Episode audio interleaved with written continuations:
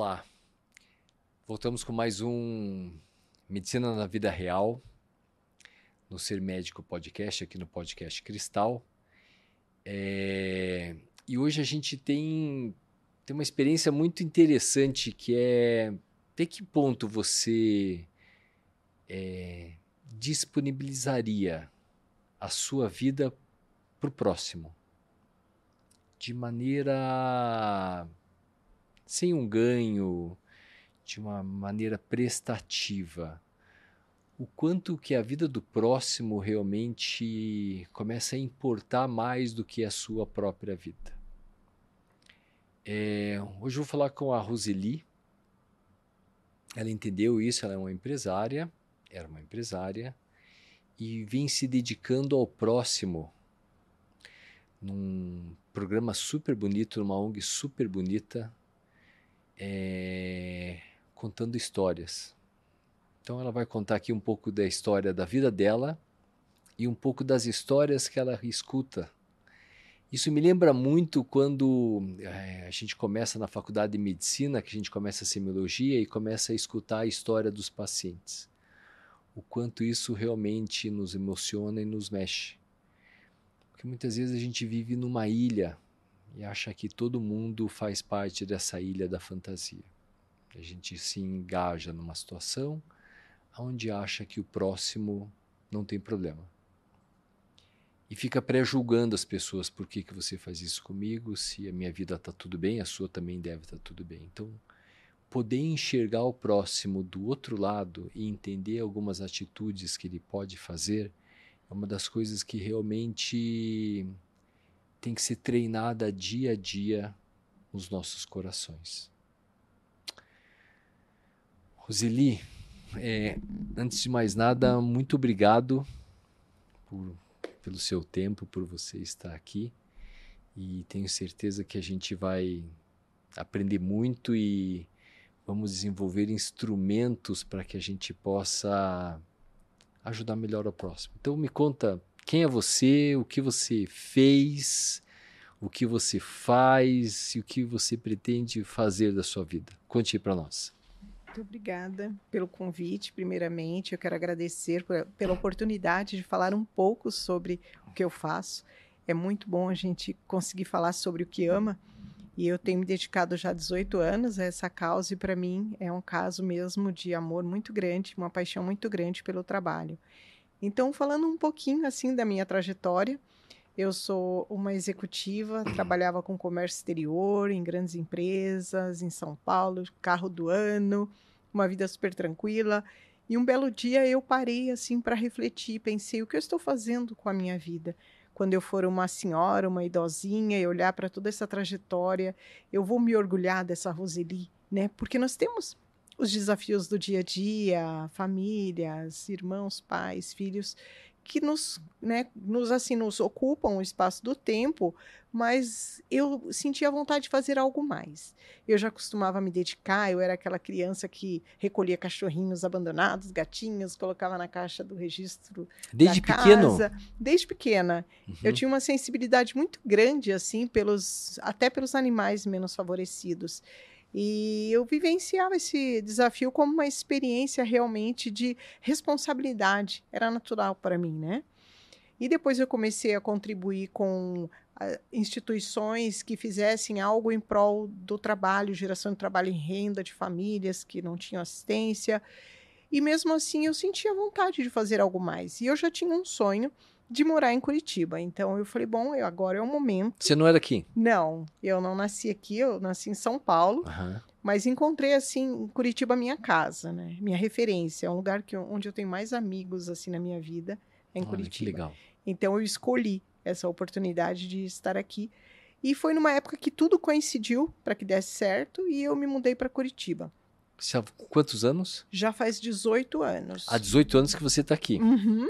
Então, basicamente, o que você está me falando é o seguinte: é o que é a preocupação, acho que maior que. É engraçado você falar isso. Que a gente tem. É, você estava preocupada com o legado. Sim. Era a minha preocupação. É o legado. Sim, com Trabalhar, legado. todo mundo trabalha, né? Uhum. Fazer as coisas, todo mundo faz. Ganhar dinheiro, um monte de gente ganha, né? Eu quero saber do que eu vou deixar nessa vida, né? Quando eu estiver no meu leito de morte, olhar para cima e falar, bem, é, Deus, eu fiz isso, isso, isso, e esse é o meu legado. Porque realmente o, acho que o carro você não vai levar, acho que não, né? Nem o apartamento, um tapete, essas coisas. Provavelmente deve ficar tudo aqui, né? Mas eu acho que o legado, acho que ele vai junto nos pensamentos e no coração, né? Isso fica para a vida eterna, né? Eu acredito que sim que é o que as pessoas mais guardam o nosso respeito, né? Eu acredito. Eu sou uma pessoa que eu sou um pouco avessa a homenagens póstumas, quando eu vejo quando uma pessoa parte para outro plano e as pessoas colocam vídeos e fazem homenagens, eu costumo sempre dizer, homenageie, né? Comemore em vida. É. A pessoa está aqui conosco, vamos reconhecer isso. E eu fiz, fiz assim de uma maneira espontânea, doutor. Eu acreditava que isso, para mim, me traria um grande bem-estar, porque eu sempre me senti bem, eu vejo muito a alegria do servir. Isso, para mim, é muito forte. Né? Eu costumo dizer que é um tipo de felicidade que não tem preço, e parece até a felicidade verdadeira. É uma alegria muito grande estar ao lado de uma pessoa para ouvir uma história, para contar uma história.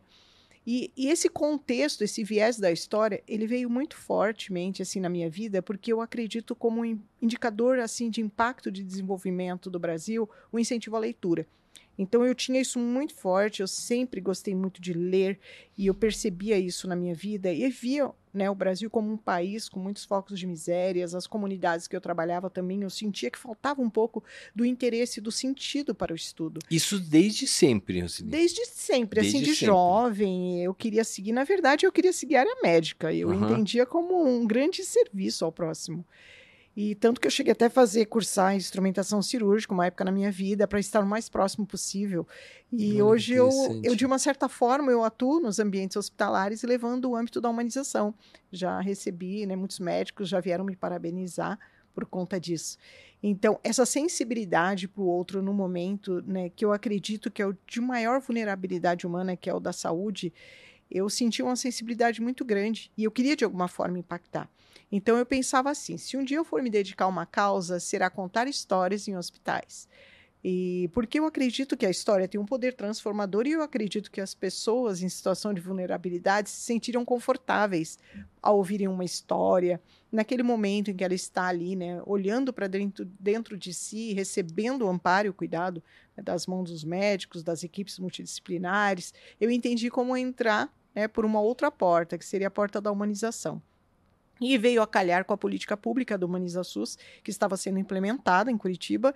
Então, eu recebi o acolhimento dos hospitais nesse intuito de trazer isso, essa proposta. Isso há 18 anos atrás? Há 18 anos atrás. Tá, mas espera um pouquinho. É, você estava em São Paulo? Estava. Tá, não, mas não, espera. Mas Ainda não de, saímos de São de, Paulo. Deixa, deixa eu entender. mas como assim, deu um... O que Teve um fato você acordou de manhã cedo, foi na rodoviária, comprei um ônibus vou para São Paulo. o, que, o que aconteceu? Porque deve ter sido algum. Houve algum insight, alguma coisa dentro de você que falou assim: Deus, chega, eu preciso mudar a, a, a minha vida. É, é, eu, eu, preciso, eu preciso alcançar isso. Eu não posso morrer com isso na minha cabeça. O que aconteceu? Eu acredito que um dos fatores que contribuiu para essa medida, para essa decisão, foi uma experiência de quase morte que eu tive no nascimento do meu terceiro filho. Na verdade, na gestação como um todo. Né? Quando eu percebi que eu estava grávida, eu fui ao médico, que eu tinha muito sangramento, e o médico disse que eu tinha uma placenta prévia centro total, que era um risco muito grande de vida que ocorria e que eu até conseguiria autorização para tirar a criança se eu quisesse. Ele estava de quantos meses? Tava, quando eu descobri, eu estava de dois meses dois aproximadamente. Meses. E você já estava com sangramento? Já. Oito semanas Sim. e com sangramento. Sim. Uhum. Tanto que eu nem sabia que eu estava grávida por conta disso. Para mim foi um susto. Minha pressão subiu quando o médico fez um ultrassom e falou: Você tem. está grávida. Eu achava que eu estava com um problema. E ele falou: Mas a sua gravidez corre risco, porque é uma placenta prévia centro total. E você corre risco de, de morte, né? No momento do parto, por conta do sangramento. E a enfermeira dele até chegou a brincar comigo, falou: se eu fosse você, eu ia num sambão, faxinava a casa inteira, porque você vai perder o bebê. É, você está perdendo, praticamente ele está né, abortando já. É, acho que vamos só deixar claro é, é, a, a, patologia em si, né? Talvez as pessoas não entendam do que a gente está falando, né? A, a placenta normalmente ela vem, ela vem grudada ao útero, né? Uhum. É isso que normalmente acontece, né? E daí, no caso, a sua ela estava descolada, não era isso? Tá, estava. E pelo fato dela é, da placenta ela estar tá descolada, é, essa exposição uterina que fazia o sangramento, é isso? Aham, uhum, ela estava né? bem no colo do útero. Isso, então, porque é, o útero ele vai se preparando para essa, essa gestação, então a vascularização acaba aumentando bastante, né? E isso vinha justamente pela placenta não estar tá aderida a ele, vinham os focos de sangramento nasal, né? Sim. De, sangramento nasal, como eu tô rindo. É o fato de sangramento uterino que você tinha, né? Isso mesmo. E isso que levou você no médico. Você não, tem, alguma coisa errada comigo, eu tô sangrando demais aqui, isso não é normal. Uhum. Ele fez a ecografia e falou assim, olha, parabéns, você tá grávida, mas eu tenho uma notícia para te dar, que a sua placenta está descolada do seu útero, é isso, isso. né? Isso e a chance de essa gestação acabar sendo interrompida é muito grande. Isso mesmo. Uhum. E daí? E aí eu fui para casa com essa notícia. Eu lembro que até o médico ficava no mesmo prédio que eu trabalhava. Eu entrei Tinha na quantos sala... anos daí, Roseli? 31 anos. 31 anos. Novinha, 31. né? Novinha Super. de tudo. Uhum. Aí eu cheguei pro, pro meu chefe, entrei na sala dele, eu falei para ele, eu tenho uma notícia para dar, para te dar, mas eu acredito que não seja muito boa. Ele falou que notícia? Ele falou, eu falei, eu estou grávida. Ele falou, bom, não é meu filho. Ele falou, a notícia é boa, né? Ele é boa, brincou ótimo, assim, né? mesmo porque, né? É não, vida, tinha nem né? sentido. É uma vida. E aí eu fui para casa, refleti, uma irmã me ligou, falou, oh, faz o que for possível que estiver ao seu alcance. Eu não fui para um sambão, eu de fato nem iria mesmo, mas eu comecei a refletir, né, que eu tinha uma oportunidade de segurar, né, de salvar. Aí eu fui procurar na família, nós tínhamos um médico da família que era muito conhecido, que era obstetra, e eu fui procurar, procurar o Dr. Cote, eu falei, Dr. Cote, toma aqui o resultado. Ele falou assim, você tem uma bomba na mão. Se você está disposta a seguir adiante, eu falei, se você estiver comigo, eu sigo. Ele falou: então estamos juntos. Você ah, vai andar legal. com uma carta no bolso e você, se você tiver qualquer sangramento, você vá para o primeiro pronto atendimento com essa carta e apresente. Porque se continuar a persistir o sangramento, em 40 minutos o bebê morre e em uma hora você morre. Ele falou: os dois vão atrás do outro. Ele falou: é, é bem grave, é de altíssimo risco a sua gestação. E eu falei: estou disposta, vou enfrentar. E lá eu saí com a cartinha dele e voltei para casa. E aconteceu um fato que, assim, ao longo do período em que eu continuei seguindo na gestação, o meu filho não mexia, não movimentava, né? E eu já tinha tido outras duas gravidez, né, gestações, e eu sabia que era natural o bebê se movimentar lá pelo terceiro, quarto mês e ele não se mexia. Eu entrei no quinto mês e ele não se mexia. Estava no quinto mês de gestação já? Estava. Eu entrei, né? Quando eu fui ao médico, eu estava no segundo. Depois eu fui enfrentando até o quinto e ele não mexia. Em contrapartida, eu também não fazia enxoval, porque eu falava assim: e se eu perder esse bebê? Eu vou me apegar, vou fazer enxoval? É um risco, Nossa. né, de eu abortar. Ah, que loucura. Eu não, não fazia o enxoval. Eu estava, assim, confiante, entregue ao que viesse, mas eu estava insegura. E aí eu estava assistindo um filme, eu nunca me esqueço, não, Robin Hood.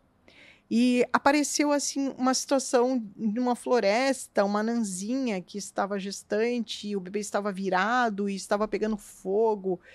Eles queriam ajudar o neném a nascer, foram procurar um, um homem bem grandão que fazia parte em égua. Ele falou: a única coisa que eu sei fazer é em égua. Ele falaram: é você mesmo, vem ajudar a desvirar essa criança. E ele conseguiu. A hora que ele pegou aquele neném no colo e o bebê chorou, eu coloquei as duas mãos na mão, na barriga, doutora. Eu falei assim: estamos juntos nessa. Se for para você viver, nós vamos viver juntos. E se for para você morrer, eu morro com você. Mas eu estou com você. Na primeira vez ele mexeu, ele deu um chute.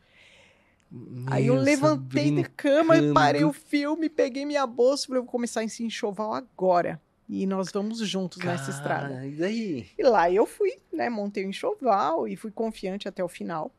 Mas acontece que na hora do parto, ele de fato, né? Eu tive muito sangramento, eu tenho até uma cicatriz aqui que da, do tubo que fico, foi colocado aqui, até com anestesia, para repor o sangue, que na medida que ele saísse. E durante a, né, a gravidez, lá, durante o parto, eu apaguei porque eles tiveram que tirar o útero também, por conta da hemorragia, era muito grande. Ele, o bebê saiu, perdeu um pouquinho de sangue pelo cordão, foi levado né, para UTI semi-intensiva. Uhum. E eles ficaram lá lutando para salvar minha vida, tiveram que tirar meu útero. E É porque o único jeito. Não tem como parar de sangrar, não tem, né? não tinha como. Tinha não como. É, a placenta, é, de, é ela vascularizou. É desesperador essa situação. Porque sangra de tudo que é lado, você Sangra. não vê nada. É desesperador. É desesperador.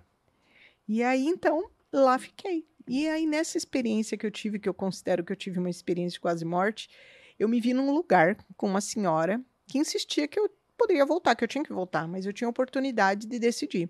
E atrás dela tinha uma escada. E eu falava para ela, eu tô, eu tô tão em paz. Eu tô em paz, eu vou. E ela me insistia e me mostrava um tipo de um gráfico, um sistema holográfico, eu não sei como, o porquê que eu deveria voltar. E eu, na, naquele momento, que eu me recordo nitidamente nessa sala onde eu estava com ela, eu estava em paz, nem parecia que eu tinha ganhado um bebê, nem parecia que eu tinha outros dois filhos, que eu tinha toda uma vida. Não, eu falava, eu posso seguir, eu quero seguir, eu estou bem. E ela tentava me provar que eu deveria ficar. E ficamos nesse processo, eu e ela, até que eu acordei no pós-operatório, que eu voltei, né? E assim que eu abri os olhos, a primeira palavra que veio, dominou a minha mente, foi Deus. Foi a primeira palavra que me veio. Como até hoje, todos os dias que eu abro os olhos de manhã, é Deus. É a primeira palavra que eu me permito que entre né, no meu cérebro. E eu pensei assim. Ô, mas nesse, nesse estágio que você tá, tava, deixa eu só entender, que eu não, eu não entendi direito. Você se você estava numa situação de paz. Uhum. Essa situação de paz era o seu era, era o conforto de você ficar numa, numa outra numa outra dimensão, vamos colocar dessa maneira, no céu, ou seja onde for. E essa pessoa que te chamava assim, não, não, não, não, não, venha para cá e você tem que subir essa escada. Era isso? Não, ela falava Era ao que eu tinha contrário. que ficar, Ah, ela falava que você tinha que que ficar. eu tinha que voltar para a terra, para o meu corpo, e eu falava que eu queria seguir. Que eu estava preparada e eu queria ir embora. Queria ir embora para Para algum lugar eu me, eu sei que eu, a sensação que eu tinha é que eu ia me fundir a algo maior que eu. Você não sabia o Que que era era vida ou o que era morte? Não, eu tive uma educação assim religiosa, né? Não, mas nessa situação em si, Não. Eu sabia que eu tinha que decidir se eu voltava aquele corpo físico que estava ali no você sabia que voltava, que poderia voltar para o corpo físico. Mas você não Sabia. enxergava o seu corpo. Não. Eu estava nesse plano e eu sabia que tinha um corpo físico ali que demandava do meu espírito para continuar lá. E, E essa pessoa que estava falando com você, ela estava sentada numa mesa como o senhor está comigo aqui. E ela falava assim de frente para mim. E eu estava em pé. Ela estava sentada e eu estava em pé. E eu falava, eu estou tranquila, eu, vou- eu vou subir a escada. subir a escada era voltar para o seu próprio corpo? Era para ir para um lugar, para um, não sei se era um céu, eu não posso dizer porque eu não vi. Mas eu sabia que eu ia voltar para casa. Era um lugar que eu para onde eu pertencia, de verdade. Era como se fosse a minha verdadeira casa. E você lembra disso? Nitidamente, como eu estou conversando com você com riqueza de detalhes. Até dessa senhora, que ela tinha um cabelinho branco, era uma senhora assim, com um sorriso, uma pureza no, no rosto. E ela não era, embora ela estivesse me convencendo de que eu teria que voltar, ela não era nenhum momento rude, ela era muito tranquila. Ela me deixava até decidir. A impressão que dava era essa, que eu estava com o processo da decisão nas minhas mãos, se eu iria embora ou se eu voltaria. E ela tentava me argumentar que se eu retornasse para o meu corpo e continuasse prosseguindo a minha vida, provavelmente eu deduzo hoje, pelos conhecimentos que eu adquiri, que ela queria dizer que eu teria uma chance a mais de estar aqui na Terra, que é uma grande oportunidade, é uma grande escola, e que eu poderia, como aluna dessa Terra, voltar, né? E eu pensava que eu queria era ir para casa, e era a minha referência, minha casa. Eu sentia muita paz, uma paz indescritível, que aqui eu nunca mais senti. Eu estava muito em paz para continuar. E eu acredito que havia essa programação, porque desde pequena eu achava que eu morreria próximo dos 33, 31 anos. Eu achava quando eu era jovem. Da onde? Não sei, eu tinha essa intuição. Eu falava, eu não vou viver muito tempo, eu não vou envelhecer. Eu vou morrer jovem. E eu não sei porquê, mas eu acho isso. Depois eu esqueci. Não vou dizer que com a força do pensamento eu meio que provoquei essa situação, porque pode ser até um argumento que algumas pessoas dizem, né, da Uhum. área da programação neurolinguística, mas não era, porque eu esqueci. Eu me recordei dessas afirmações depois. Sabe aquela época que você é adolescente, você quer encontrar com extraterrestres? Eu tinha grupos de amigos que falavam, já pensou se viessem aqui e levassem a gente para outro planeta? e a gente tinha essas ideias. Eu falava assim, ah, eu posso até ir, porque eu também, eu sinto que eu não vou envelhecer. Tô resolvida. Se tô eu for resolvida. antes, eu tô resolvida. Inclusive, esse médico, que é o Dr. Cotti. Que é o seu. Que é parente Que era parente, que era, era da família, era da um família. médico da família. Ele não fez o meu parto. Quando estava bem próximo da época que eles iam fazer o parto, ele foi lá para mim e falou: Olha, eu tô deixando você nas mãos da equipe de plantão desse hospital. Porque até me localizar pode ser que seja tarde demais. E eu não, não trabalho nesse hospital. Eu vou deixar você nas mãos deles era um hospital de convênio, tudo, mas ele não tinha vínculo com o hospital. E ele foi: a equipe daqui é muito boa, eles já são especialistas, tem uma UTI, muito boa, eu vou deixar você nas mãos. E na hora me deu uma sensação de órfã. Mas eu estava ali, né, numa cama, aguardando uma cirurgia, e eu falei assim: tá bom, doutor, vou ficar. Porque eu cheguei a ficar 10 dias internada antes da cirurgia, efetivamente, né. E você, e, e, e o seu filho nasceu a termo? Nasceu a termo. 38 ele nasceu... e 39 semanas. Aham. Uhum. Uhum. E eu, só que eu fiquei internada no final, que eu comecei a ter um pequeno sangramento em casa, eles preferiram me deixar internada. E eu fiquei deitada olhando para o teto do hospital uns 10 dias. E ele veio abrir mão, ele vinha a princípio me visitar todo dia e depois ele me avisou, né, alguns dias antes. E aí eu fiquei nas mãos desses médicos. E eu voltei no consultório dele depois do parto. E eu perguntei para ele. Eu falei assim, eu estou com uma dúvida muito grande. Por que que você me deixou na mão da equipe? E aí? Ele falou, porque eu recebi a intuição de que você ia embora. Que você ia morrer e eu não queria que fosse na minha mão, porque eu era médico da família. Eu falei, sério? Ele falou, é. Eu falei, o que, que você me explica? Ele falou, não me pergunte. Não sei o que aconteceu. Ele falou, eu tinha certeza que você também ia embora. Ele falou, teve um dia que eu acordei, ele falou, opa, esse, eu tenho algum... Ele falou, recebi essa informação, né? De alguma intuição, eu não sei. E eu só perguntei para ele, como é que você explica isso então? Ele falou: não me pergunte, porque eu não sei. E seu filho? Meu filho já é pai, eu já sou vó. Nasceu, meu netinho já tem quatro meses. É um... Agora? Uhum. Ah, parabéns! Obrigada. Que legal! Ele é uma é. pessoa incrível, incrível. Nós temos uma ligação forte, ele mora em Maringá. E nós nos temos que um legal, contato assim muito lindo. Era alguém que realmente tinha viria, que né? Que tinha que vir e era o meu amigo mesmo por isso que ele se mexeu naquela hora. Eu acredito que era uma confirmação de que nós estaríamos juntos. Eu acredito que esse acordo foi quebrado, né, da gente junto, porque espero que o dia que eu talvez vá velhinha, do jeito que eu não esperava ir, ele uhum. fique um tempo aqui. espero que a gente não tenha mantido esse acordo, né. Mas foi algo assim, doutor, que trouxe um impacto grande na minha vida. É lógico, situações assim mexem com a gente também, ah, e que certeza. reforçou essa minha vontade de fazer algo diferente né, por, por alguém, pelos outros. Eu acredito que houve um processo de desapego às coisas da vida. Né? Eu não vou dizer que eu vivo assim numa vida humilde, simples, não, porque pelo contrário, parece que quando você desapega, mais vem. Ah. Então, hoje eu sou um contratado, eu presto consultoria entre ambientes corporativos, dou treinamentos, dou palestra em congresso de medicina, falando sobre o impacto do nosso trabalho né, na cura dos pacientes, que é algo que, para mim, é maravilhoso falar sobre o que eu amo, né? Tá, Rosina, então deve se veio para cá. Aí eu vim para Curitiba. Veio para cá. E daí? Deu cinco minutos mesmo, e foi nessa, né, não foi, não peguei o ônibus na rodoviária, mas entrei no meu carro com, uhum. até com um passarinho, cachorro. E, e se tinha três crianças? Três, quatro na, na época, porque eu já tinha adotado uma menina depois dele, eu adotei uma menininha. Tá, tinha quatro crianças. Uhum. Quantos anos tinham as crianças? Olha, o Renatinho, 18 anos atrás, ele estava com uns 6 anos, 7 anos, a Juliana uns 5, aí a Vanessa e o Júlio César é uma geração de 6 anos para frente, né? Então, a Vanessa estava com os seus 17, o Júlio 16, eles tinham uma certa distância. Eram quatro filhos. Uhum. Na época, o meu ex-marido ficou. Depois nós nos divorciamos, menos de um ano depois que eu me mudei. Você pegou e enfiou todo mundo no carro? Todo mundo no carro. Mamãe, vamos para onde?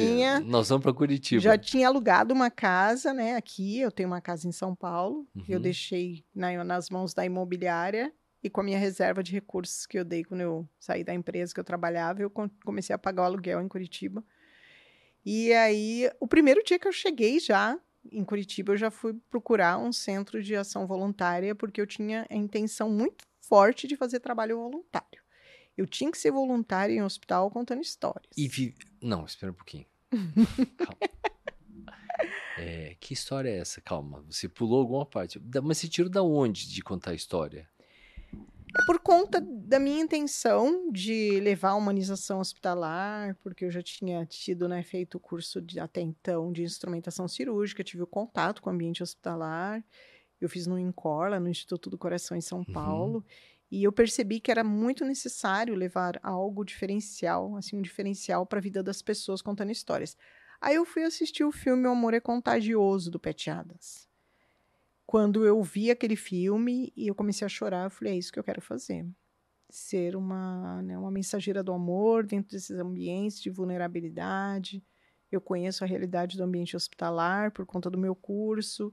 Esse trabalho que o Dr. Pet faz é magnífico, mas eu quero atrelar a contação de história para ter indicadores de leitura, incentivar as pessoas a lerem. Então eu tinha que ter esse viés do incentivo à leitura. E você tem uma facilidade em leitura? Sim.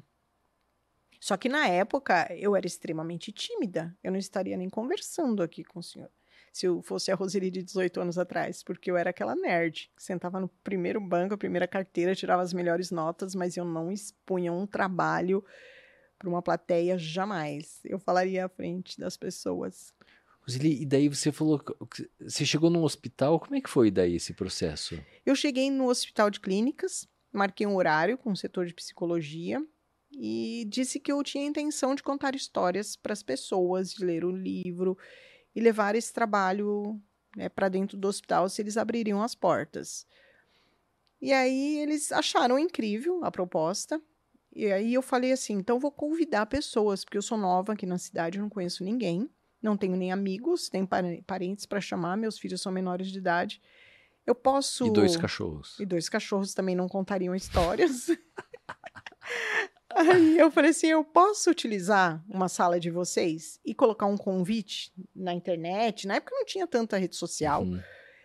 Aí eu soube que tinha na Gazeta do Povo um, né, um, um perfil ali, uma página que eu poderia convidar pessoas para palestras gratuitas. E aí eu coloquei o que chamam de teaser na área de marketing. Eu coloquei um chamado Seja Voluntário e Conte Histórias. Me encontre na sala 1 do Hospital de Clínicas, no, num sábado, acho que foi 19 de junho de 2005. E eu peguei um pendrive, fiz uma apresentação em PowerPoint, mais ou menos assim, para que essa meia dúzia viesse, se sensibilizasse, quem sabe falasse, olha, vai que aparece mais, quero. mais um, né? Vai que aparece seis, sete, oito, uhum. não sei.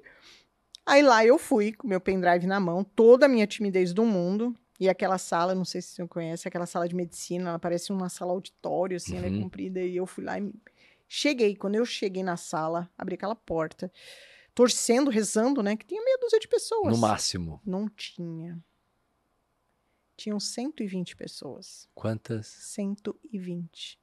A sala estava lotada.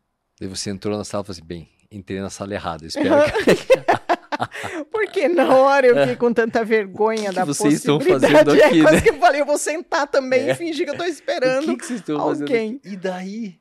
Aí eu coloquei Você tá brincando? Tinha 120, 120 pessoas. pessoas todos assim olhando para mim, querendo saber o que essa mulher quer falar, como seja voluntária e conta histórias. Como assim? E aí eu coloquei o pendrive ali, eu não memorizei, diferente da, da minha EQM lá, da experiência com as mortes, que eu memorizei os detalhes uhum. dessa experiência, eu não memorizei nada, eu acho que eu criei um bloqueio, porque deve ter sido traumática porque eu não conseguia mal conseguia explicar o que eu queria fazer. Uhum. Só que algumas pessoas olhavam para mim e falavam: Mas como é que você pretende colocar em prática? A minha resposta é: Você fica, fica no final. Que eu, que eu quero falar com você, eu fica no final. E de fica no final em fica no final, eu reuni umas oito ou dez pessoas que eram os mais interessados. Os outros eu pedi para colocar o nome na lista, que eu entraria em contato, né? Nós mandaríamos uma mensagem. Mas aí, quando as pessoas ficaram, ficou esse grupinho menor, eu contei a historinha toda. Falei, gente, não sei nem por onde começar. Aí eles eram executivos de empresas grandes aqui de Curitiba, eram pessoas muito assim, já qualificadas profissionalmente, que se interessaram pela proposta. Que legal! De uma maneira muito genuína. Legal. E aí eles disseram, mas como é que a gente pode ajudar? E eu falei, vocês podem ser diretores de uma ONG que nós vamos fundar. Eles, como assim? Você tinha intenção? Eu falei, não. Mas com esse exército de pessoas dispostas a ajudarem, a gente tem que se profissionalizar. Aham. Vamos precisar fundar e constituir uma organização. Porque assim nós podemos captar recursos, buscar projetos. E já na hora baixou um espírito empreendedor em mim que eu não tinha. Porque era área social, era fazer pelo próximo. Isso me encantou demais. Eu falei, tira uma empreendedora daí. E eles foram para casa, chegaram em casa, falaram com seus maridos, suas mulheres, falaram essa uma maluca convidou a gente para ser diretor de uma ONG. Pois eles aceitaram, Não brinca. aceitaram. E aí? Trouxeram, inclusive abriram agenda, trouxeram parcerias. Eu consegui de cara uma agência de, de propaganda e marketing de uma empresa grande aqui de Curitiba.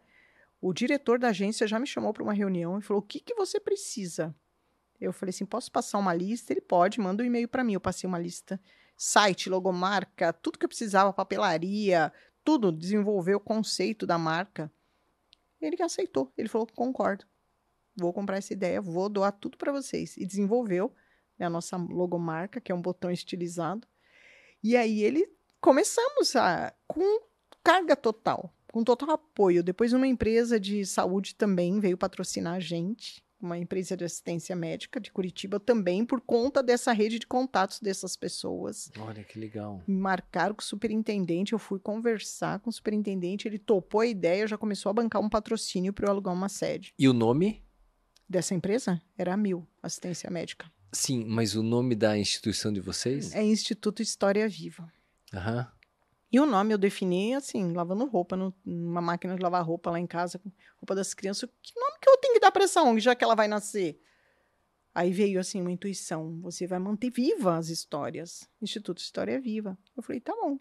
Que tem o objetivo. De é, capacitar as pessoas para ouvirem e contarem histórias em hospitais, lares Ah, de idosos. você capacita Uhum, pessoas. Capacita, fazemos a gestão e acompanhamos todo o processo desde o início. A pessoa quer ser voluntário, a gente pega e fala quer ser, você não precisa conhecer nada.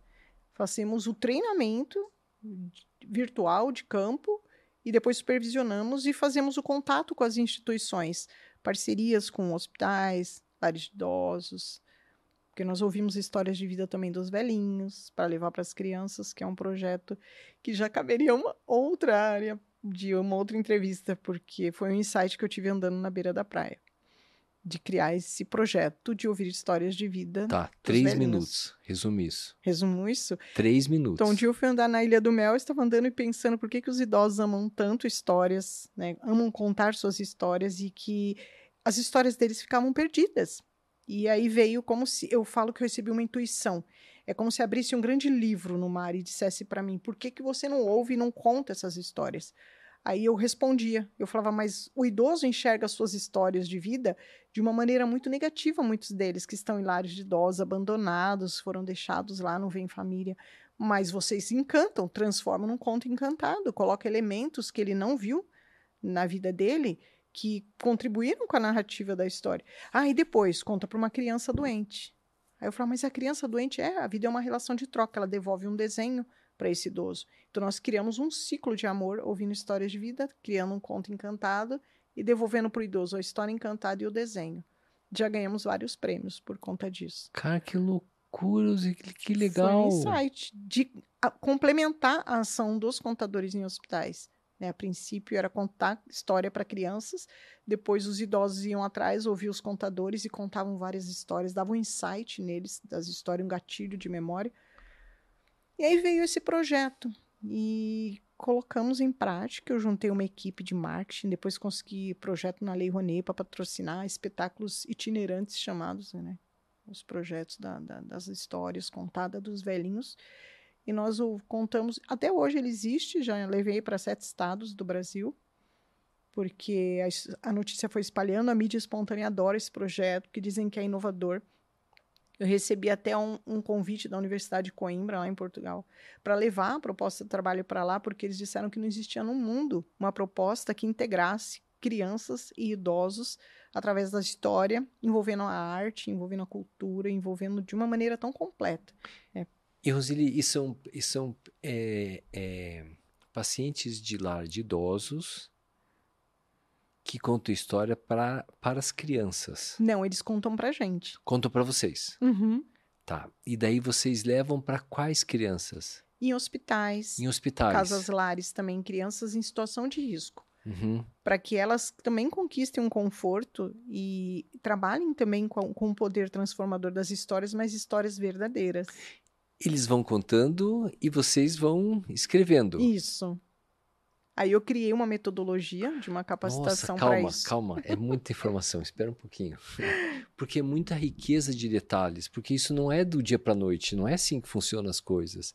Porque é muito complexo essa rede que você fez, Roseli. Sim. E eu criei uma tecnologia para capacitar as pessoas. Nós, eu dou treinamento da arte da escuta, ensino as pessoas a ouvirem os outros, ouvirem seus familiares e, inclusive, ouvirem os idosos, porque a gente traz para a vida, né? Nós somos seres integrais, a gente não trabalha no social, não se capacita para o social e fica só retido ao social. Impacta na nossa vida. A transformação é sistêmica.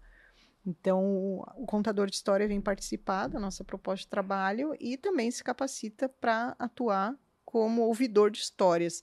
Depois eu fiz uma pesquisa de Joseph Campbell, Christopher Vogler e Jung e criei a metodologia da pedagogia dos, dos 12 passos da jornada do herói para encantar essas histórias de uma maneira muito simples. Qualquer pessoa pode fazer isso.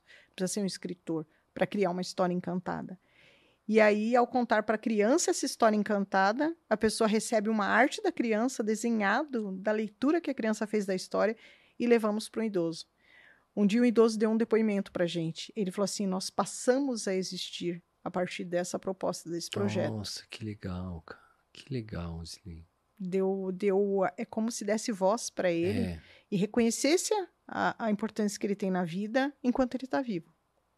Você, é, aonde que essa ONG acaba é, capacitando essas pessoas que estão Hoje, interessadas? Eu faço parcerias, porque eu fiz dei muita capacitação usando instalações da FAI, ou então de hospitais. E nós tivemos uma sede um período, depois veio a pandemia, entreguei tudo, entreguei a sede. Nós estamos resgatando os projetos de novo para alugar uma nova sede ou continuar fazendo em, em parcerias. Hoje eu tenho uma turma aberta que vai ser feita no Sena 1, que eles alugam a sala. E eu faço. Às vezes eu faço em no próprio lar de idosos, já cheguei a fazer, no lar Recanto do Tarumã. Então, em geral, assim, eu vejo a minha agenda se eu consigo encaixar nas minhas consultorias um, um momento para poder dar essa capacitação. E de acordo com a demanda, eu faço. Tem períodos de dia, tem períodos que eu faço à noite. Criei também até na plataforma Hotmart, coloquei lá. E se as pessoas contribuem com uma taxa, vai direto para a ONG, né? Porque a gente geralmente eu abro as possibilidades. Eu falo, você consegue contribuir com uma taxa mínima? É 10% do que as empresas me pagam para dar treinamentos na, né, para os executivos. Uhum. E tem pessoas que falam: olha, eu não tenho condições, então tá bom, venha ser voluntário assim mesmo. Aí eu capacito, porque é um conhecimento que eu posso multiplicar. Roseli, e basicamente, então, deixa eu ver se eu entendo o que você faz, porque é, é- é muita informação. Uhum. Você ensina as pessoas a escutarem. Isso. E aí depois eu ensino elas a encantarem, que a gente chama, né, que é o processo da escrita criativa da Que é história. transcrever. transcrever aquela história de uma maneira mais lúdica, trazendo alguns elementos, né, que o idoso, ao descrever aquele episódio, ele não percebeu que tinha um sol brilhando no horizonte, tinha pássaros acontecendo em volta. Então, enriquece aquela narrativa com elementos da natureza ou coloca elementos fantásticos também que as crianças adoram, né, transformar ou leva para uma fábula. Demora quanto tempo uma uma história dessa normalmente? Muito pouco, de cinco minutos, dez. Então, a- então vai um, um colaborador seu, eu di- diria assim, não sei se eu estou chamando Um certo. voluntário. O voluntário. Uhum. Ele vai um voluntário. Você já tem os, os lares de idosos que tem que existe um, uma, uma parceria Uma parceria. com a ONG. Existem as pessoas selecionadas e essas pessoas selecionadas elas são primeiramente capacitadas por você. Uhum. Você tem uma, é, é você que capacita, você Grande pessoalmente. maioria das vezes. E daí quem faz a distribuição dessas pessoas? Eu mesmo. Você distribui. Então você manda um, uma pessoa capacitada agora para um lar de idoso. Uhum. Ele chega no lar de idoso e o lar de idoso vai falar com a, com é, a paciente X. Ele entra, se apresenta, começa a conversar, e essa pessoa idosa que está no lado de idoso começa a contar a história da vida dela ou algum tipo de história que ela acha interessante. Uhum. Essa pessoa que você capacitou, ela escuta, ela transforma isso numa história lúdica para que daí isso possa ser apresentado para uma criança, que ela vai escutar essa história e desenvolver uma arte, um desenho. E esse desenho é conduzido de volta para essa pessoa. Isso mesmo. Cara, que legal isso. É uma, um dos, dos projetos, né? Que é esse projeto que já ganhou vários prêmios. E tem o projeto de contadores de histórias em hospitais, que as pessoas vão contar, e tem contadores de casalar. Então, três opções para ser voluntário na nossa organização. Tá. O, esse, esse contador de história, ele vai em. É, é interessante você comentar isso, porque é, muitas vezes a pessoa ela está em UTI ou ela está com dificuldade de mobilidade ou mesmo é, não consciente. Mas a gente escuta muita história da pessoa ouvir. Porque quando a pessoa ela está é, sendo indo para uma anestesia geral, vamos colocar dessa maneira, o último sentido que ela perde é o da audição. E quando ela volta de uma anestesia geral, o primeiro sentido que volta é da audição. É interessante você comentar isso. Deus realmente faz umas coisas que eu não consigo entender.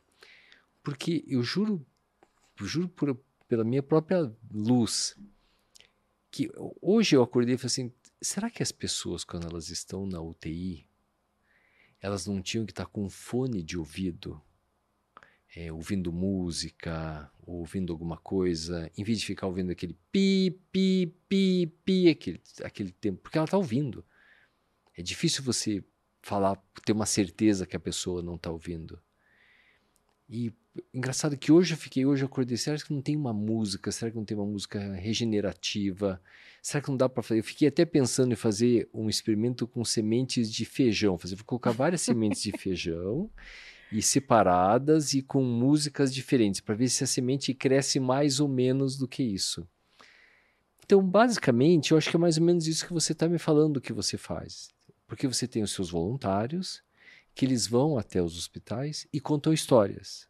Uhum. Leem livros. Isso. Que livros que você normalmente encaminha a literatura né, que, que tem disponível no mercado e geralmente nós fazemos uma triagem, uma seleção desses contos para poder fazer uma melhor indicação. Então, em geral, quando eu vou indicar os livros, eu faço uma leitura, a gente recebe doações de livros e eu faço uma triagem para selecionar os contos, uhum. para não cometer alguma gafe, por exemplo, levar uma história que fale sobre alimentação para uma pessoa em jejum, ou então levar algum conto que não seja adequado para a faixa etária, como muitas crianças, né? A criança pequenininha é muito literal, então se você leva um conto que fale de uma maneira assim que traga uma certa violência, a criança está no ambiente hospitalar, não vai fazer bem para ela ouvir. Então a gente faz uma pré-seleção e os voluntários também são capacitados, muitos têm os seus próprios acervos, tem grupos assim que já são atuantes há muitos anos, um dos hospitais que mais tem voluntário é o Erasto Gettner, por incrível que pareça, que é um grande hospital. Então, a gente pensa que as pessoas não vão né, se identificar com o público que está passando, enfrentando ah, né, a parte da situação com câncer. Então, tem muitos voluntários que são Bom. muito feras e levam isso. Já contei histórias até em Ilhéus, na Bahia. Tenho até um caso de um rapaz que estava ali internado e ele queria morrer, porque ele, ele tinha se tornado paraplégico e ele não queria mais comer, não queria receber sangue. E ele estava num quarto, numa enfermaria, e a assistente social falou para mim: já que vocês são contadores de histórias, você está aqui fazendo uma capacitação e trouxe pessoal, vocês não querem atender o menino que quer morrer, o José, tem 19 anos? E eu falei assim, mas é muita vulnerabilidade para expor os voluntários, mas eu vou contar a história para ele. E pensei mentalmente, falei para ela, nós vamos circular no hospital e a gente conta história para o José. E eu mentalmente pensei, vou deixar os voluntários embora e vou voltar para atender o José e contar uma história. Foi um chamado, um pedido chegou até mim. Eu preciso ir, mas eu não tenho ideia do que história contar. E como que eu vou me comportar ali? mas eu recebi essa missão e eu vou cumprir. E eu esperei os jovens tudo contar história no hospital, andar, circular, contar história na área de pediatria, tinham 20 crianças. E quando eles estavam indo embora, um rapaz falou: "E o José que quer morrer, a gente não vai atender?" E eu estava com duas gestoras de uma empresa comigo, né? Olhei para a cara delas e disseram: "Se você atendeu o José, para a gente não tem problema." Aí eu falei: "Eu preciso de duas pessoas que venham comigo." a sensação que eu tinha é que eu precisava de uma sustentação. Uhum. Eu falei, vocês não vão chegar lá e chacoalhar o José e falar, sai desse, desse estado, olha a vida lá fora. Vocês vão entrar quietinhos, eu vou contar uma história e nós vamos embora. A história é um, um presente que você entrega, mas você não espera a pessoa abrir o presente para dizer se gostou ou não. Está entregue. E a hora que eu entrei naquele quarto, coloquei os pés naquela enfermaria, eu vi a situação do José enrolado num cobertor, no calor de Ilhéus, virando uma, virado para uma parede, não tinha uma janela, tinha uma parede. Eu olhei, bati o olho e falei: vou me encaixar na frente dele e vou contar a história do homem sem sorte. Uma história que fala de morte. Porque eu preciso chacoalhar esse menino. Na hora me veio esse insight. É como se alguém dissesse: conta essa história. E lá eu me postei na frente dele. Conforme eu contava a história. Tá, mas e você tinha um livro? Não, na minha cabeça. Eu conhecia ah, essa história. Na sua cabeça. Aham. Uhum. Ah. E aí, com, eu cheguei bem na frente dele, eu falei, José, Ele estava virado para a parede. Pra parede. Aí eu me encaixei na frente dele. na frente, entre ele e a parede, eu me encaixei. Eu fui lá e falei, eu vou ficar na frente dele porque eu consigo olhar para ele, mas eu não vou ficar contando história só para ele, eu vou contar para todo mundo. Porque eu não posso centralizar nele a atenção, porque ele vai achar que realmente está muito evidente que tem alguém muito preocupado. Eu falei, eu preciso diluir isso. Na hora vem esses insights, eu não sei nem porquê. E era uma enfermaria? Era uma enfermaria. Tinha mais outros leitos? Tinham, mais cinco leitos. Uhum. E aí eu me postei na frente dele e falei, era uma vez, quando eu falei, era uma vez, ele fechou os olhos. É como equivale a bater a porta na cara da, de alguém. Mas eu não levo para o lado pessoal. Pelo contrário, me deu mais motivação. Aí eu continuei a contar a história. Era uma vez um homem que andou pelo mundo, ele queria encontrar Deus para descobrir por que ele era tão azarado, e ele só se queixava. E conforme eu olhava para o José, ele continuava olhando para mim e fechava, fechava. Só que eu comecei a cronometrar os segundos que ele ficava olhando para mim. E eu vi que eles iam diminuindo a distância entre o tempo que ele ficava de olho aberto e que ele fechava de novo. E eu sentia isso como uma vitória, era como se fosse um game, um jogo. Eu estava ganhando, a minha história estava mantendo ele atento a mim. E eu só olhava nos olhos dele, porque era tudo que eu queria puxar. Eu falava, eu tenho que puxar uma essência saudável desses olhos desse rapaz, para ele voltar a ter vontade de viver. E eu só tinha essa intenção. Então eu contava história, olhava para ele, olhava para todo mundo, e a história foi transcorrendo. No final, o, um lobo come esse homem, porque ele encontra Deus. Deus fala para ele olhar as oportunidades que estão à frente dele e agarrar as oportunidades e seguir as oportunidades, os presentes do dia a dia. E ele continuava achando que ele nada chegava até ele. Ele voltou para o lobo, que é o personagem principal do início da história, que estava faminto, e falou: então, Deus disse que você precisa comer. Seu problema é fome. Se você conseguir comer, você vai conseguir melhorar. Aí o lobo, ah, me dá um abraço aqui e tal. E eu conto nessa história, e olhando para o José, olhando para todo mundo. Aí eu falei, o lobo deu um bote e comeu o homem sem sorte. Como eu tinha combinado com os dois, que e ninguém daí? conversava nada. Me, conta onde é que vai terminar essa história. A ideia era, era, ir embora. Só que um paciente que estava na frente, que devia estar tá entalado de vontade de falar, ele falou assim: esse homem da história parece o José que quer morrer. A hora que ele falou isso, eu falei: eu não posso deixar para lá. Eu olhei de novo nos olhos dele e falei assim para ele: você tem um nome muito forte. Você já pensou se todos os Josés tivessem desistido? Só falei isso e virei as costas. A hora que eu virei assim, saí de perto dele, fui saindo, todos os voluntários tinham entrado, eles fizeram um paredão no fundo da enfermaria. Todo mundo foi entrando, os, os 16 que tinham ficado lá de fora. E eles foram atrás de mim. Parecia aquela multidão seguindo. E os dois que estavam comigo estavam doidos para falar. E aí a mocinha, bem baixinha, ela falou assim: ele respirava mais rápido conforme você foi contando a história. Eu, eu vi o, o peito dele subir e descer. Outro rapaz falava, e ele sorria com os olhos, Roseli. Eu percebi que ele não sorriu, mas os olhos dele sorriu. Os dois estavam tão atentos à situação que eles conseguiram perceber detalhes ao qual, aos quais eu não estava atento. Eu só me preocupava dele continuar olhando para mim, porque eu estava dentro do olho dele. Aí foi, isso era num sábado. Eu fui embora, assim, estava exaurida, era como se eu tivesse sido. E eu falei para todo mundo, eu falei: "Não voltem aqui. Vocês entregaram um presente, não venham saber o resultado."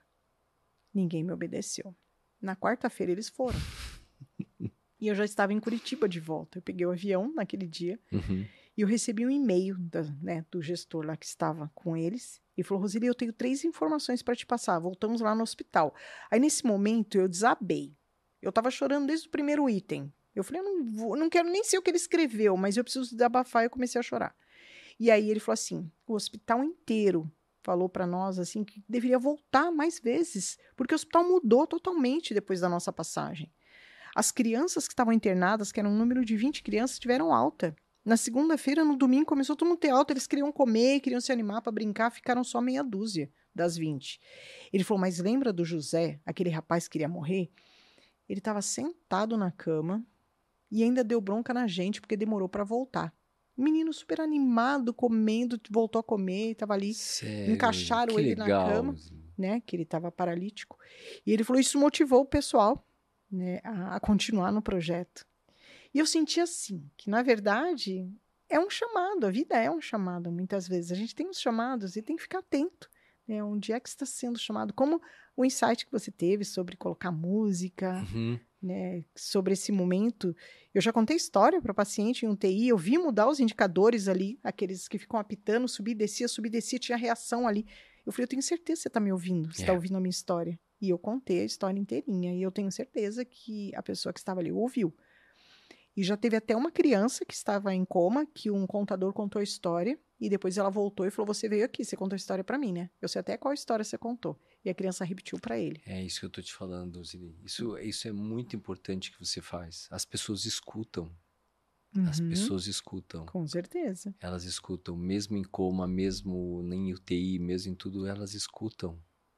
E eu acho que isso deve ser uma coisa muito importante. Eu acho que é desenvolver a imaginação de uma pessoa que se encontra em coma, numa situação é, complicada na vida, né? assim, brigando pela vida, na frente de uma senhora de cabelo branco, curtinho, buscando uma paz, assim, tipo, por que eu vou voltar para esse meu corpo, para esse sofrimento todo, se eu estou tão bem aqui, né? Uhum.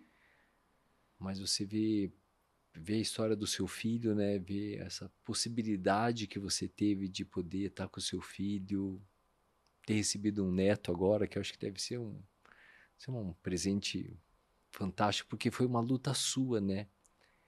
É, porque nós, nós não poderíamos estar aqui se alguém não tivesse lutado por nós, né?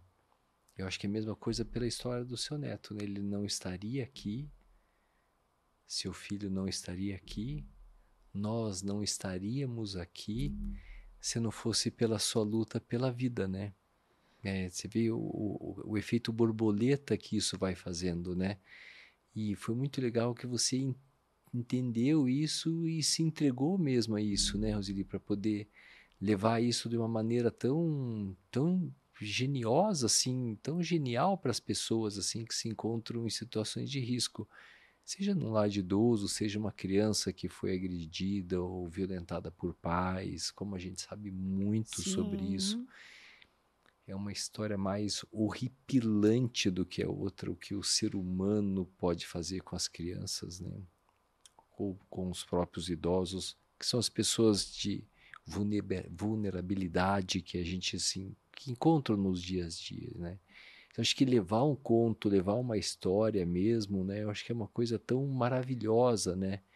Então isso eu acho que deve, eu acho que você deve aquele aquele peso que você deve ter saído quando você contou da história do José, né? Que isso, eu acho que a gente, porque isso é um ato médico, né? A gente se entrega tanto, né? Que você sai assim destruída, né? Uhum.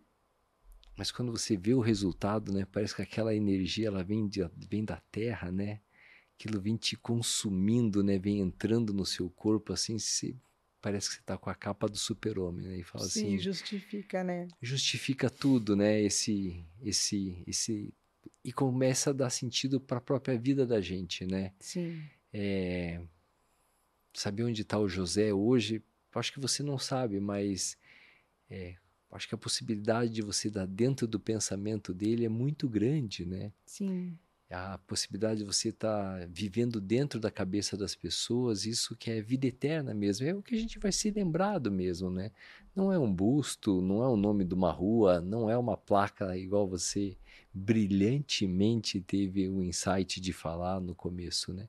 Isso acaba as pessoas passando, nem, nem acaba dando bola, mas é aquele ser que você planta dentro de uma outra pessoa, né? E você conseguiu achar um canal, né? um canal onde você consegue se plantar dentro das pessoas. Isso com certeza elas devem levar para outras pessoas. Quando eu estava no hospital, alguém veio contar uma história para mim. São heróis anônimos, né? Como você mesmo diz, né? São presentes que são deixados, né? E a gente não volta para ver a reação das pessoas. Eu só entrego, né? Sim. Eu entrego e você abre e depois você vê o que você faz com esse presente, né? Sim, porque age também no inconsciente, né? As histórias têm um poder incrível. Nós somos os resultados das histórias que nós acreditamos como verdade. Então é por isso que nós temos que selecionar o que nós queremos ler, o que queremos assistir, as pessoas que queremos ouvir. Né? Quem estiver assistindo esse nosso, essa nossa entrevista, provavelmente aquelas pessoas que têm uma sensibilidade maior também vão receber isso como uma história e vão talvez receber uma sementinha que vai germinar no tempo certo, porque as histórias são, com esse poder que ela tem, elas dão os insights no momento certo para que a pessoa tome uma atitude. E como todo mundo relata, nós ganhamos muito mais do que do que damos. Então, ah, sim, é lógico. Fazer pelos outros é, é a melhor coisa que você pode fazer para você mesmo, né? Isso é sem dúvida, né? Zili, ó, então preciso que a gente encerre, mas você vai me falar assim.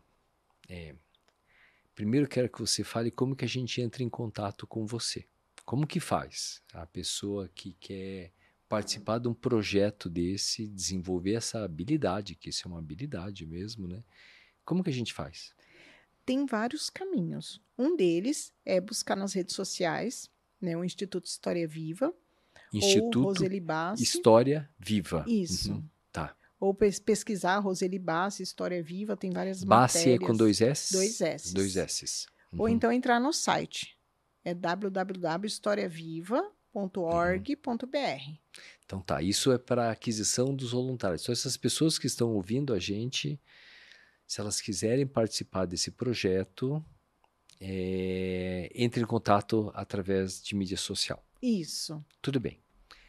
Hoje você não tem um, um, um QG. Funciona na minha casa. Funciona Inclusive, na sua até casa. no estatuto.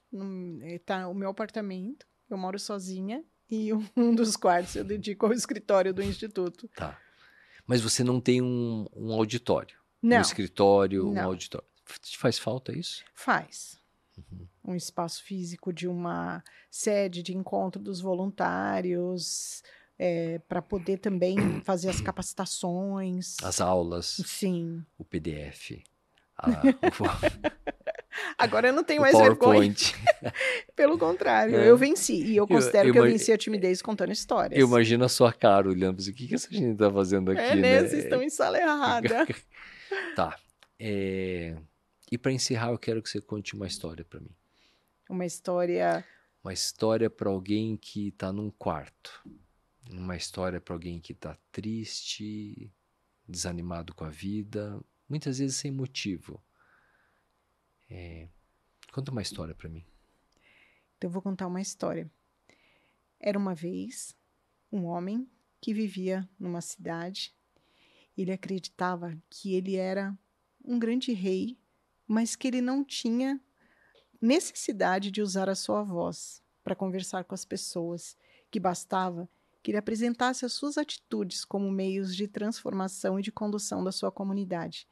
E ele foi um rei que governou com tanto amor e tanta sabedoria que um belo dia, quando ele se foi, quando um dia que ele foi para outro plano, todas as pessoas vieram participar daquele momento, celebrar a grandiosidade do que esse rei tinha sido na vida delas, porque através das suas ações ele fez muito mais do que qualquer pessoa fazia ou achava fazer com suas palavras. Essa é uma história encantada de um idoso que eu ouvi, que eu fui conversar com ele. É a história da não história, eu dei o nome, porque ele, quando eu fui conversar com ele, ele disse que ele não tinha nenhuma história para contar. E aí eu acreditei que ele, por não querer conversar, eu poderia transformar, dar uma voz para ele, uma voz de amor. E quando eu devolvi a história para ele encantada, a criança fez um desenho lindíssimo. Ele colocou a mão na cintura e falou: E não é que a minha história é bonita? e passou a sorrir. Toda vez que a gente chegava lá, ele queria conversar, queria contar a história. É como se nós tivéssemos. Tem mais uma história, tem mais uma história. Uhum. Que legal. É abrir esse canal, né? Sim. São atitudes, né, Rosine? São. As pessoas falam muito e às vezes agem pouco, né? É isso que a gente, eu acho que, acho que a mensagem para isso é muito é, os, dos pais com os filhos, né? Não faça isso, não faça isso, mas o pai faz, né? A mãe faz e o filho deve ficar um, uma loucura na cabeça das crianças, com né? certeza. As atitudes, então, os exemplos falam muito mais. Muito mais do que as palavras, né?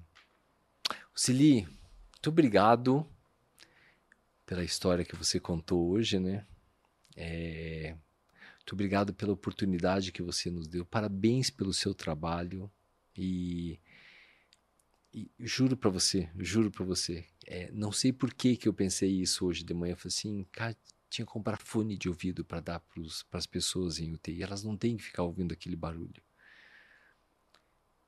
Dia 4 de janeiro do ano passado, é, um grande irmão meu perdeu o pai no dia do aniversário dele.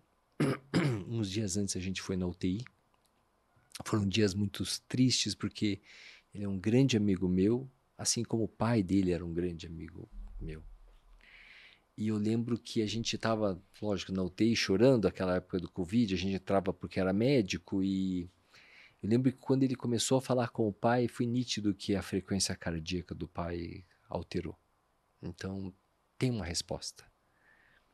Então, muitas vezes a gente acha que a gente não está sendo ouvido, mas acho que é quando, quando o objetivo é levar amor, quando o objetivo é levar paz, por mais que você imagine que a pessoa não está ouvindo, ela está ouvindo, né? Então, essa essa resistência que vocês têm em poder conduzir as pessoas para um caminho melhor, né?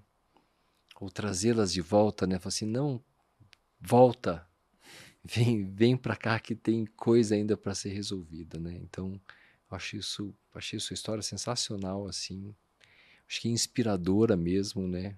E e que isso sirva de lição para todos nós, né? E, que, e para aquelas pessoas que, que forem tocadas com isso, que procurem vocês, né? Que procurem redes sociais e a gente vai deixar isso bem exposto para que isso seja levado adiante. Então, Sim. muito obrigado de coração, né? Parabéns pelo seu trabalho, né? Parabéns pelo seu filho. Você vê de uma doença, de um problema, de um Obrigado por você não gostar de samba, né? Porque graças a Deus a sua a sua dignidade ao, ao nosso pai, né, que qualquer a vida sempre vale a pena, né? Fez com que a gente pudesse estar aqui, pudesse estar escutando isso e com certeza as mais vidas vão ser felizes. Isso realmente é uma corrente que deve ser conduzida passo a passo, né? Então, obrigado mesmo de coração. Viu? Eu que agradeço pela oportunidade. Obrigado.